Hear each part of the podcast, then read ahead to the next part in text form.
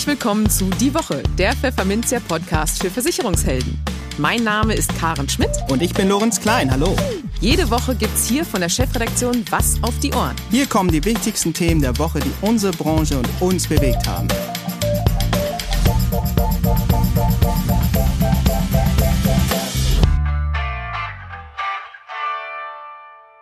Moin aus Hamburg und herzlich willkommen zu Folge 89 unseres Podcasts. Heute ist Freitag, der 20. Mai 2022. Und diese Themen haben wir heute für Sie. Wir sprachen mit Martin Klein, geschäftsführender Vorstand des Vermittlerverbandes Votum, über die Pläne der Finanzaufsicht BaFin, sogenannte Provisionsrichtwerte in der Lebensversicherung einzuführen. In den News der Woche hat sich die Allianz mächtig Ärger in den USA eingehandelt. Die Beschwerden über Versicherungsvermittler haben sich verdoppelt. Cyberversicherungen werden immer selbstverständlicher und Finanzdienstleister verschenken oft Geld, wenn sie neben ihrem Kerngeschäft zusätzliche Serviceleistungen anbieten wollen. Und für unser Schwerpunktthema für den Monat Mai, Arbeitskraftabsicherung, sprachen wir mit Dr. Barbara Ries von der Deutschen Rück über die Zukunft der Berufsunfähigkeitsversicherung. Werbung Letztes Jahr hat HDI auf dem Vorsorgemarkt für viel Aufsehen gesorgt mit Clever Invest. Diese fondgebundene Rentenversicherung überzeugt alle Zielgruppen durch einen ausgewogenen Mix aus Wachstum, Sicherheit und Flexibilität. Kurzum, Clever Invest ist Altersvorsorge, wie sie heute sein muss. Egal ob per monatlichen Beiträgen oder Einmalzahlung. Dieses Erfolgsmodell hat HDI nun weiterentwickelt. Unter anderem mit einem noch breiteren Fondsangebot. Über 100 Investments namhafter Anbieter stehen bereit von gemanagten Einzelfonds und Portfolios bis hin zu kostengünstigen ETFs. Darunter befinden sich rund 40 nachhaltige ESG-Fonds. Das klingt zunächst nach mehr Beratungsaufwand bei der Fondsauswahl. Doch durch ein innovatives Tool, den HDI Fondguide, ist die Auswahl ganz einfach, inklusive einer einzigartigen Risikorenditeoptimierung. Klingt clever? Jetzt mehr erfahren unter www.krassclever.de. Im Gespräch.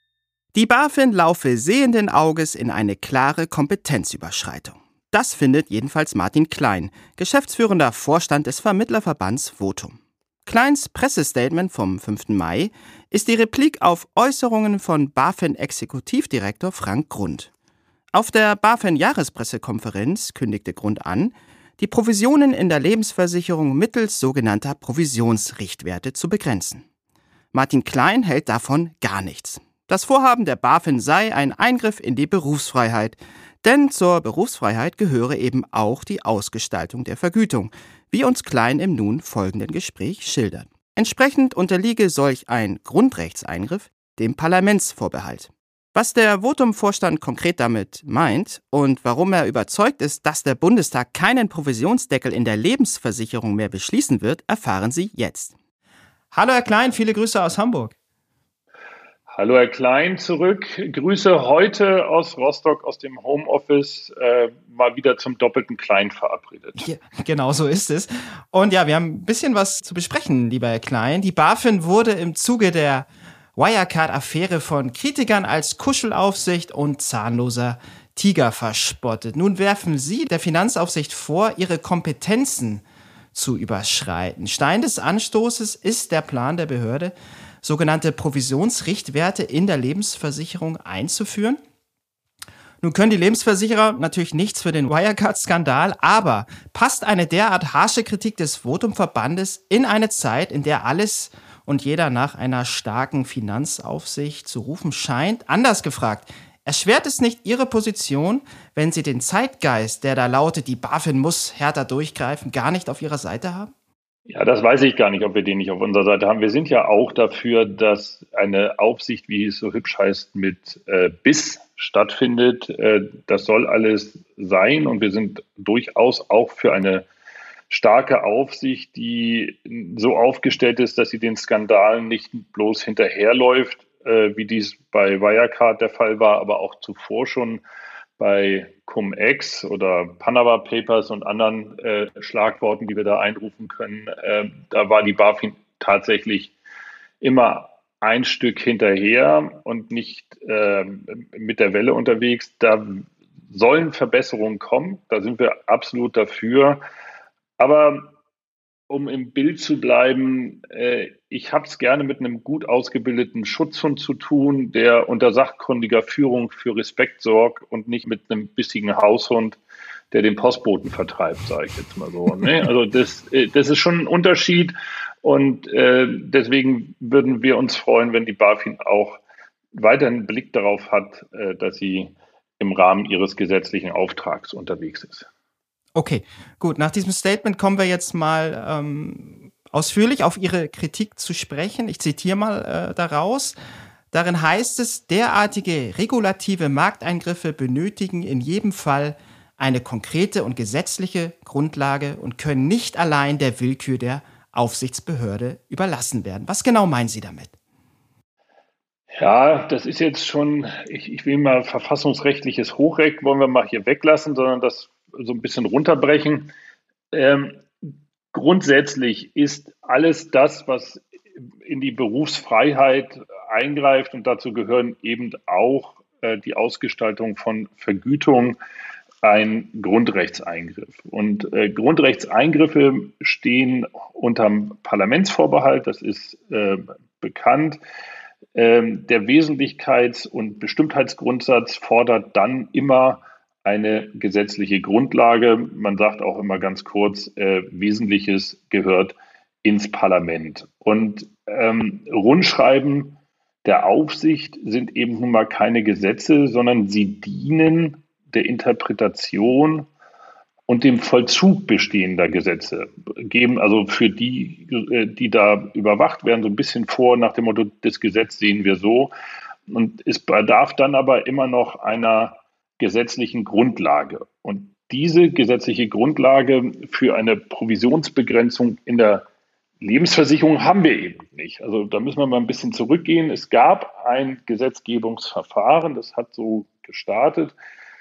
Da wollte man ähm, in der großen Koalition hat man sich Gedanken darüber gemacht, eine Provisionsbegrenzung in der Lebens- und in der Restschuldversicherung einzuführen nach einer durchaus auch im, äh, mit den Parlamentariern geführten Diskussion verblieb es dann bei einer Provisionsbegrenzung in der Restschuldversicherung und eben keiner Provisionsbegrenzung in der Lebensversicherung.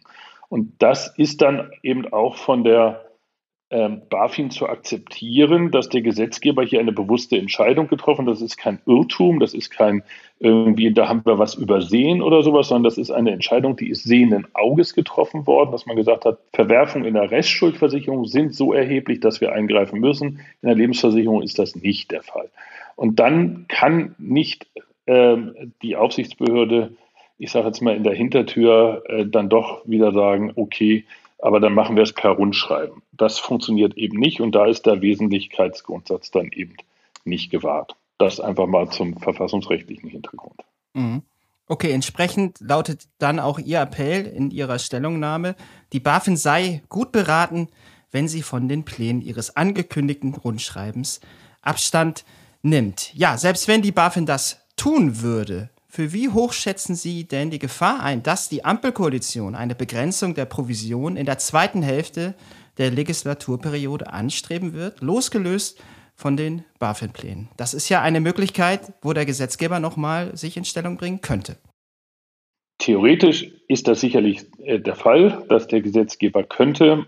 Da gibt es aber ganz klare Aussagen, ähm, die schon im Rahmen des Koalitionsvertrages gefallen sind, insbesondere von Seiten der FDP. Ähm, wir haben hier ähm, beispielsweise mit dem äh, Staatssekretär im Finanzministerium, Herrn Tonka, wurden mehrere Gespräche geführt, auch in der Öffentlichkeit. Auch in der Anwesenheit von Herrn Dr. Grund von der BaFin hat sich Herr Tonka ausdrücklich dazu geäußert, dass sich die Koalition darauf verständigt hat, keinen Provisionsdeckel einzuführen.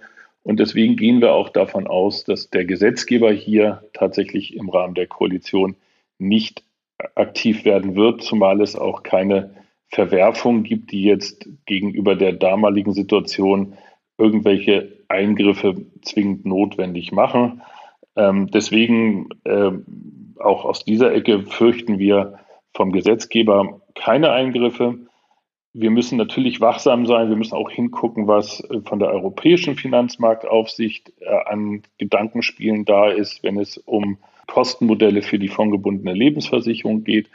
Aber der deutsche Gesetzgeber wird äh, auch in, einem, in der zweiten Hälfte der Legislatur keine Gesetze in diese Richtung verabschieden. Davon gehe ich aus. Okay, ähm, Stichwort äh, fondgebundene Versicherung. Da äh, haben Sie auch in Ihrer Stellungnahme nochmal äh, darauf hingewiesen, dass die Untersuchung der BaFin, wonach die Kosten insbesondere bei fondgebundenen Lebensversicherungen zu hoch seien, so nicht stimme und die Rendite auch gar nicht geschmälert. Das werde gebetsmühlenartig immer vorgetragen, diese Behauptung. Äh, reicht das denn, wenn Sie das so annehmen? Dass die, lässt sich die BaFin davon beeindrucken? Ja, aber sie, sie muss auch wirklich mal so ein paar Dinge miteinander wieder in Relation setzen, die auch ähm, zueinander passen in, in, in der Hinsicht. Also die BaFin äh, sagt selber, wir haben uns angeguckt und äh, haben die Effektivkosten uns angeschaut bei den Lebensversicherungsprodukten und sind da zu dem Ergebnis gekommen, dass diese bei der fondgebundenen Lebensversicherung, ich sage jetzt mal durchschnittlich 0,5 Prozent höher sind als bei der äh, klassischen Lebensversicherung. Da ist schon zu fragen, sind die Vergleiche wirklich so richtig, weil ähm, da muss man auch hingucken, ähm, die Kosten der äh, Vermögensverwaltung einer klassischen Lebensversicherung muss man ja auch berücksichtigen.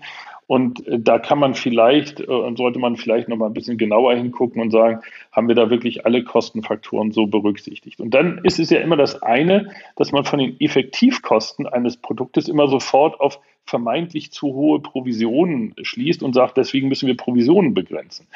Man kann ja auch über generelle Kostengrenzen nachdenken. Man muss dann ja nicht immer nur diesen Teil herausnehmen, der die Provisionen betrifft. Und ähm, hinsichtlich der Rendite gibt es tatsächlich ähm, ganz eindeutige Unterlagen der IOPA, die europaweit hingeschaut hat und hat in den letzten fünf Jahren sich die Ablaufwerte der fondgebundenen Lebensversicherung zur Klassik angeguckt hat und gesehen hat, okay, wir haben hier Ablaufwerte in der fondgebundenen Lebensversicherung, Renditen von 6 Prozent, deutlich höhere Renditen, äh, im Durchschnitt äh, deutlich höhere Renditen als bei der klassischen Lebensversicherung.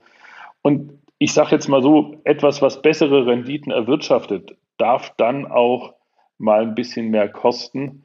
Äh, das ist mir lieber, dass ich da vielleicht etwas habe, mit dem ich ein, ein Produkt habe, mit dem ich schneller, sage ich jetzt mal, zu, und besser zum Ziel komme, dafür aber auch ein bisschen mehr investiere als ein Produkt, äh, was mir diese Leistung nicht liefert und äh, dann aber vielleicht ein bisschen günstiger ist. Also deswegen, da muss man auch mal wirklich genau hinschauen und das ist natürlich auch etwas, was wir gegenüber der Politik dann nochmal adressieren, sollte die BaFin hier weiter äh, mit dieser Idee unterwegs sein. Ja, dann schauen wir gespannt, wie die Entwicklung an der Stelle weitergeht. Das war Martin Klein, geschäftsführender Vorstand des Branchenverbands Votum. Herzlichen Dank für das Gespräch. Ich danke Ihnen und äh, tatsächlich äh, gilt äh, der Blick jetzt ins äh, zweite Halbjahr zu richten, äh, in welche Richtung da die Entwicklung weitergeht. Schauen wir mal. Die News der Woche. Bam, kann man da wohl nur sagen. Der Skandal wegen gefloppter Hedgefonds kostet die Allianz ohnehin schon Milliarden. Jetzt bekannte sie sich in den USA schuldig, zahlt erneut Millionen und wird gesperrt. Aber von vorn. Die Investmenttochter der Allianz, Allianz Global Investors US, bekennt sich in den USA des Wertpapierbetrugs für schuldig, gibt der Versicherer bekannt. Demnach hat die indirekte US-Tochter Vergleiche mit dem US-Justizministerium und der Börsenaufsicht SEC geschlossen. Indirekt deshalb, weil sie der US-Ableger der Allianz-Tochter Allianz Global Investors AGI ist. Es geht um die Affäre um mehrere sogenannte Structured Alpha Fonds. Das sind Hedgefonds, die eigentlich unterdurchschnittliche Risiken bei mitunter gar überdurchschnittlichen Renditen zusammenbringen sollen. Zu Beginn der Corona-Krise brachen sie jedoch zusammen mit den Finanzmärkten ein und bescherten Investoren hohe Verluste. Worauf über 20 Pensionsfonds und andere Großanleger die Allianz auf rund 6 Milliarden US-Dollar Schadenersatz verklagten. Inzwischen hat der Konzern nach eigenen Angaben 5 Milliarden Dollar gezahlt und das bereits in den Bilanzen für 2021 und das erste Quartal 2022 als Rückstellungen verbucht. Mit dem nun geschlossenen Vergleich betrachtet die Allianz das Thema als abgeschlossen. Sie weist darauf hin, dass nicht sie selbst dafür verantwortlich war, sondern, O-Ton, einige wenige Personen in der Abteilung für strukturierte Produkte von AGI US, die jetzt nicht mehr bei dem Unternehmen beschäftigt seien. Damit meint die Allianz unter anderem den langjährigen Chef für US-Hedgefonds Grégoire Greg Tournon und dessen Teammitglieder Trevor Taylor und Stephen Bond Nelson. Hauptsächlich sollen die drei die Zahlen ihrer Fonds frisiert haben und zuletzt nicht mehr kontrollierbare Risiken eingegangen sein. In Zusammenhang mit dem aktuellen Vergleich zahlt die Allianz weitere rund 174 Millionen Dollar an das Justizministerium und 675 Millionen Dollar als Strafe an die SEC womit der Gesamtschaden für den Konzern auf rund 5,85 Milliarden Dollar steigt. Zusätzlich verhängt die Börsenaufsicht eine Zeitstrafe. Die Allianz darf voraussichtlich zehn Jahre lang in den USA keine Investmentfonds und bestimmte Arten von Pensionsfonds mehr beraten. Die Allianz reagierte bereits, indem sie einen Vertrag mit dem Vermögensverwalter Voya Investment Management schloss und auf ihn ein gemanagtes Vermögen von rund 120 Milliarden Dollar übertragen will. Im Gegenzug beteiligt sie sich mit bis zu 24 Prozent an Voya. Bleibt noch die Frage, was mit den Allianz-Töchtern Pimco, einem weltweit führenden Anleihemanager, und Allianz Life US passiert. Hier zeigt sich der Konzern optimistisch, dass die SEC dafür Ausnahmegenehmigungen erteilt. Das steht aber noch nicht fest. Exakt 18.344 Beschwerden erreichten im vergangenen Jahr die Schlichtungsstelle der Versicherungswirtschaft in Berlin. Davon wurden 14.106 Beschwerden als zulässig deklariert. Wie der Versicherungsombudsmann Wilhelm Schluckebier am Dienstag auf Basis seines Tätigkeitsberichts 2021 erklärte. Gegenüber 2020 bedeutet das einen Anstieg der zulässigen Beschwerden um 6,6 Prozent. Die Zunahme liege aufs Ganze gesehen im Rahmen üblicher Schwankungen, hieß es aus Berlin. Und gehe dabei auf starke Zuwächse in den Sachversicherungen, genauer gesagt Gebäude- und Hausrat, sowie in der Lebensversicherung zurück. Was wiederum vornehmlich auf zwei Sondereffekten beruht habe, wie Schluckebier hinzufügte. Die übrigen Sparten wiesen demnach Rückgänge der Beschwerdezahlen auf. Der deutliche Anstieg in der Gebäude- und Hausratversicherung von bis zu 77 Prozent der zugleich mit einer Verdopplung der Vermittlerbeschwerden von 298 auf 677 einherging, sei auf eine konfliktbehaftete Umdeckungsaktion durch ein großes Vermittlerunternehmen zurückzuführen, wie es Schluckebier formulierte. Im Klartext, die Umdeckung eines Vertragsbestands durch einen Assekurateur ging gründlich schief, was auch doppelte Beitragszahlungen für die betroffenen Kunden zur Folge hatte. Hintergrund: Der Assekurateur hatte einen von ihm verwalteten großen Vertragsbestand von dem bisherigen Versicherer auf andere Versicherer umgedeckt. Zu den doppelten Beitragszahlungen für die Kunden kam es dann so. Der bisherige Versicherer erklärte die durch den Assekurateur erfolgte Kündigung der bestehenden Altverträge für unwirksam, während zugleich schon neue Verträge bei anderen Versicherern abgeschlossen und in Lauf gesetzt gewesen seien, wie es hieß.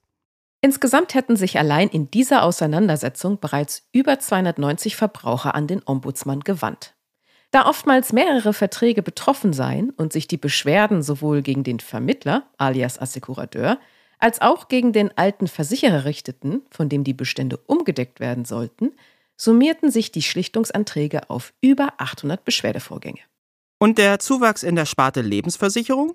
Nun, der beruht laut der Schlichtungsstelle darauf, dass unmittelbar vor Jahresschluss zwei spezialisierte Rechtsanwaltskanzleien insgesamt mehr als 800 Schlichtungsanträge eingereicht hätten, die ganz überwiegend Fälle des Widerrufs von Lebensversicherungsverträgen betreffen.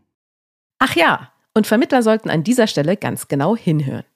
Wenn der Ombudsmann mit Beratungsmängeln beim Abschluss von Verträgen zu tun hatte, zeigte sich wieder mal, dass die Beratungsdokumentationen häufig wenig aussagekräftig seien wie Schluckebier feststellte. Oft würden nur vorgedruckte Antworten angekreuzt, so der Schlichter. Dies könne im Konfliktfall zu Beweiserleichterungen für den Versicherungsnehmer oder gar zur Beweislastumkehr führen. Entsprechend lautet sein Appell an die Vermittlerschaft, aussagekräftige Beratungsprotokolle, die auch auf konkret bedeutsame Punkte inhaltlich eingingen, würden allen Beteiligten nützen und bei Meinungsverschiedenheiten oft auch weiterhelfen. Kurzum, es geht nichts über eine saubere Dokumentation. Cyberangriffe werden von deutschen Unternehmen inzwischen als gefährlicher eingeschätzt als Pandemie, Wirtschaftsabschwung und Fachkräftemangel. Zugleich geht die Zahl der Mitarbeiter, die sich selbst als Cyber-Experten bezeichnen würden, aufgrund der immer schwerer einzuschätzenden Bedrohungslage stark zurück, während die Zahl der Cyberattacken auf Unternehmen weltweit deutlich steigt. Das ergab die Studie Cyber Readiness Report 2022 des Spezialversicherers Hiscox. Diese basiert den Angaben zufolge auf einer internationalen Befragung unter 5181 Unternehmensentscheidern aus Deutschland, den USA, Großbritannien, Frankreich, Spanien, Irland, Belgien und den Niederlanden. Mit großer Sorge beobachtet man bei Hiscox, dass sich offenbar immer weniger Menschen selbst als Cyber-Experten bezeichnen. International betrachtet reduziert sich dieser Anteil im Vergleich zu 2021 um 15 Prozent auf 5 Prozent. In Deutschland nehmen sich sogar nur noch 3 Prozent als Cyber-Experten wahr. 2021 waren es noch 21 Prozent. Wir sehen über alle Länder hinweg den gleichen Effekt, dass es keine Cyber-Experten mehr gibt, warnte Gisa Kimmerle, Underwriting Manager Cyber von Hiscox Deutschland, kürzlich im Rahmen eines digitalen Pressegesprächs. Grund für die stark zurückgegangene Cyber-Selbsteinschätzung ist aus Sicht der Studienautoren unter anderem die große Zahl an Kumulattacken, wodurch die Bewertung der eigenen Cybersicherheit für Unternehmen stärker in Zweifel gezogen werde. Beim Anteil der Cyber-Anfänger konnte entsprechend eine leichte Zunahme um 2 Prozentpunkte auf 29 Prozent verzeichnet werden. Offenbar macht das zunehmend professionelle, vernetzte und internationale Auftreten der Hacker einen nachhaltigen Eindruck auf IT-Verantwortliche in den Unternehmen.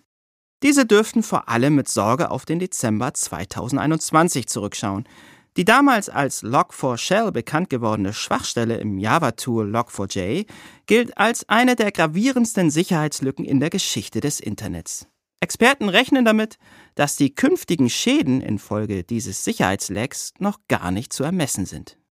Dabei ist die Lage schon jetzt bedrohlich. Mittlerweile gibt Hiscox zufolge beinahe die Hälfte, 48 Prozent, der befragten Unternehmen weltweit an, im letzten Jahr von mindestens einer Cyberattacke betroffen gewesen zu sein. Im Jahr zuvor lag dieser Wert noch 5 Prozentpunkte niedriger. In Deutschland bleibe das Niveau mit 46 Prozent wie im Vorjahr weiterhin hoch, kommentieren die Autoren. Immerhin aber schauen die Unternehmen nicht tatenlos zu. So erreichte der Anteil für Cybersicherheit in Deutschland 24 Prozent des gesamten IT-Budgets, ein Plus um 4 Prozentpunkte gegenüber 2021. Und auch Cyberversicherungen werden immer selbstverständlicher, wie Hiscox Managerin Kimmerle erklärte. Deutschland liege hier international ganz vorne. Bereits 67 Prozent der befragten Unternehmen seien gegen Cyberattacken abgesichert. International falle dieser Wert drei Prozentpunkte niedriger aus.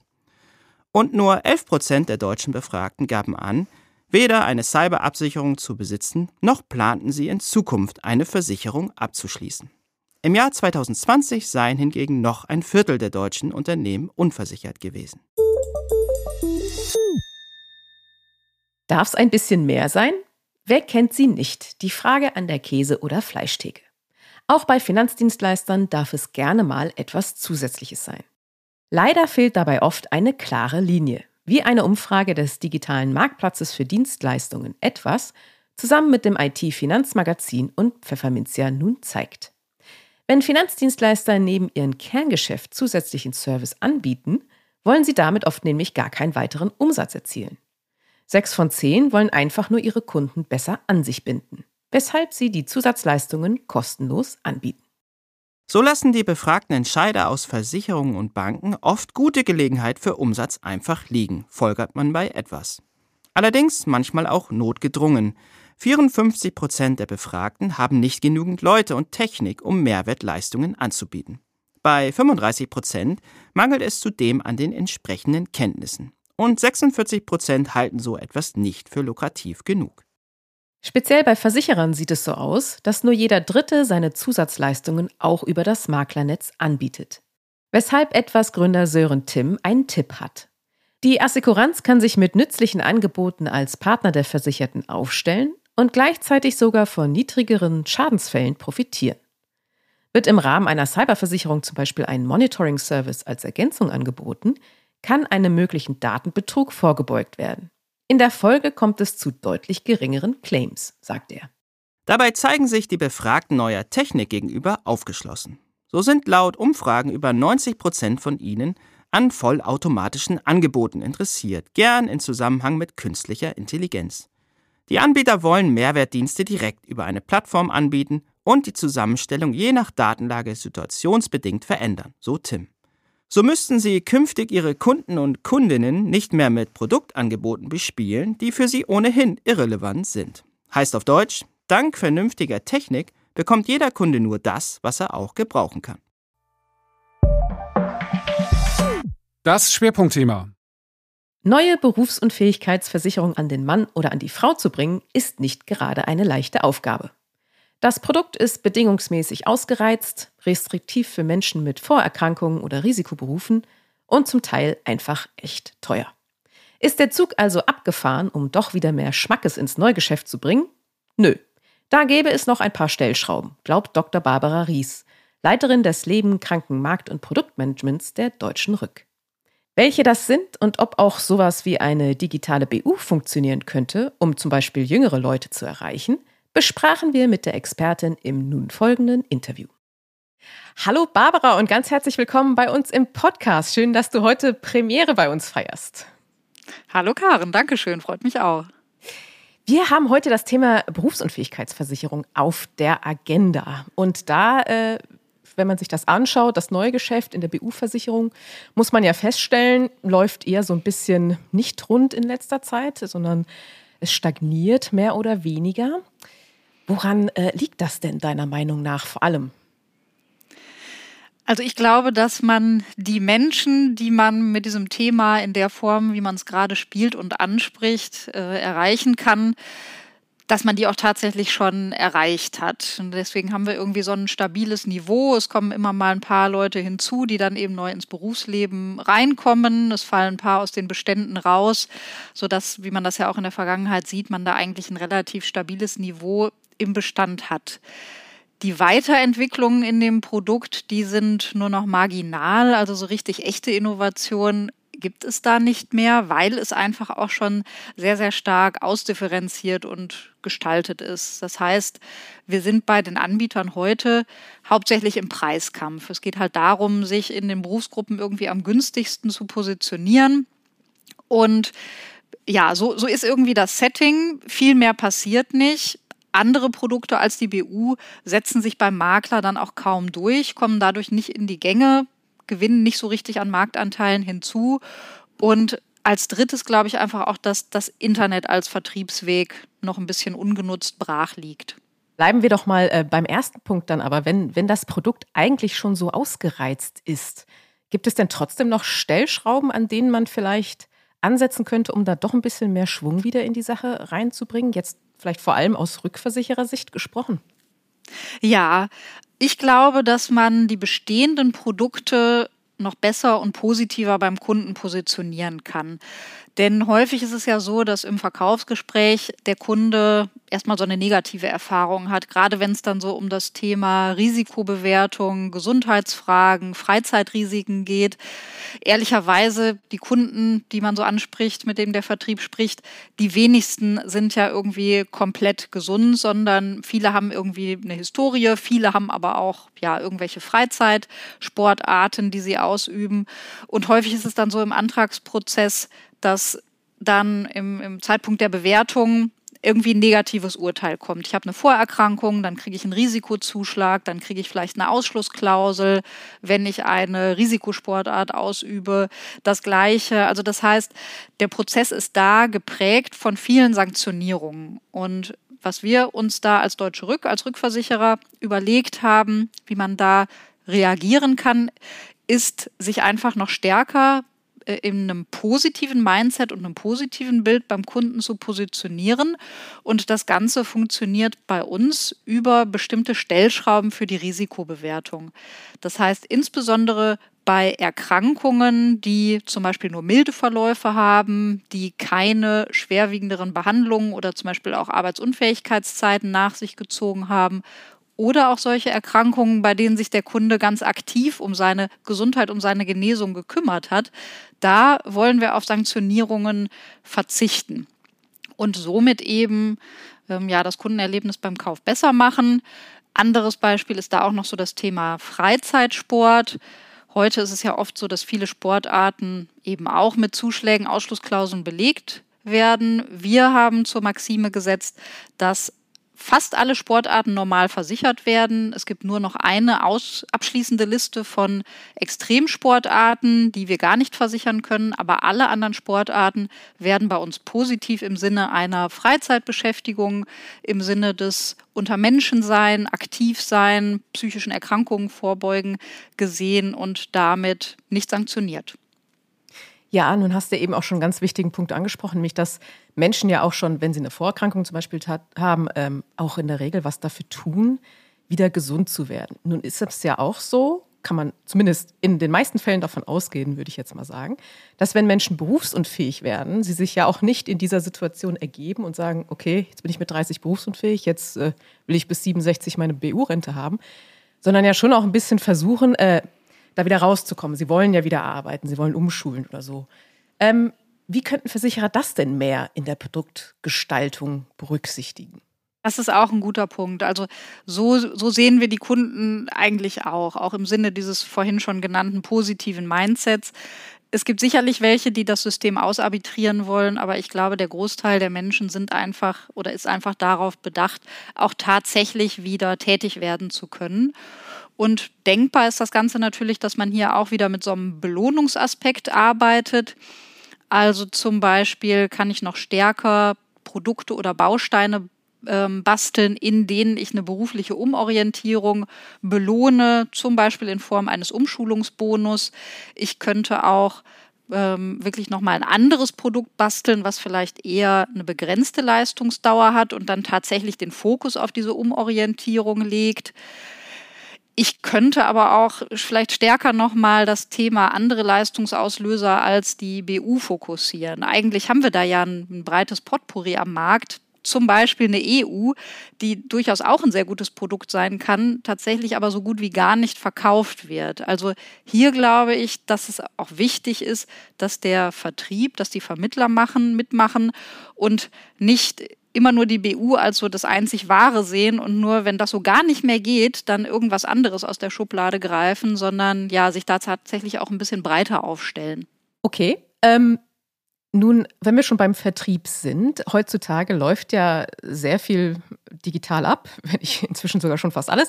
Der Vertrieb von BU-Versicherungen ist da aber eher noch nicht so weit.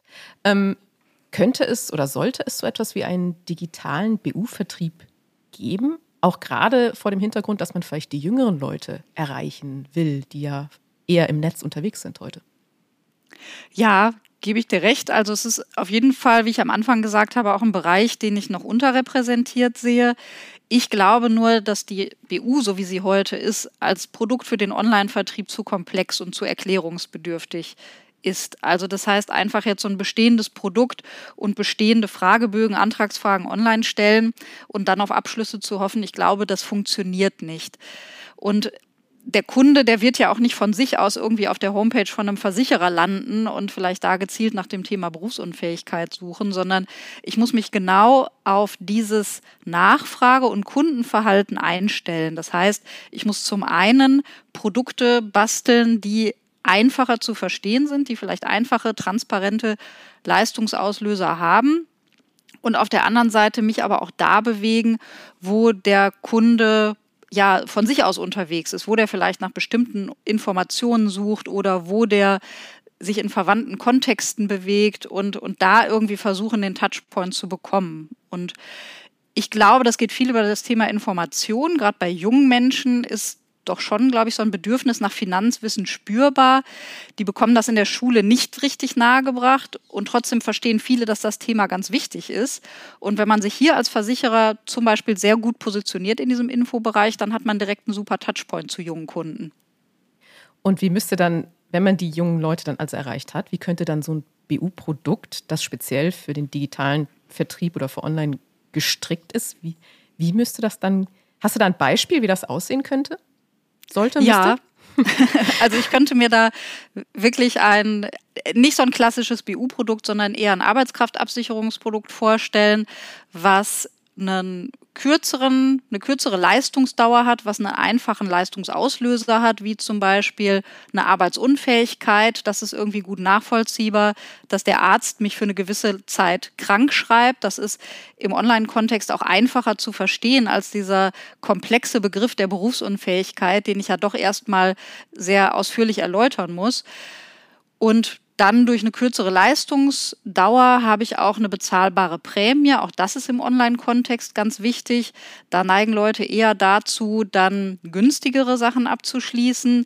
Und wichtig ist es auch, dass ich das dann direkt online abschließbar mache. Also so ein Prozessbruch, ein Medienbruch, wo dann am Ende kommt so und jetzt rufen Sie bitte Vermittler XY an. Das wird meiner Meinung nach nicht funktionieren. Mhm. Da gehen jetzt bestimmt direkt bei einigen die Alarmglocken an und sagen, oh, dann sind wir ja außen vor, wir Beraterinnen und Berater. Ist das denn aber zwangsweise immer so oder gibt es nicht auch da Schnittstellen, wo sich Vermittlerinnen und Vermittler vielleicht andocken können und dann auch von diesem Online-Vertrieb profitieren? Ja, auf jeden Fall. Also ich finde es immer ganz schade, dass das so als gegeneinander wahrgenommen wird, solche Vertriebswege. Und schade, wenn Vermittler den Eindruck haben, dass sie dann durch diesen Vertriebsweg ersetzt werden sollen.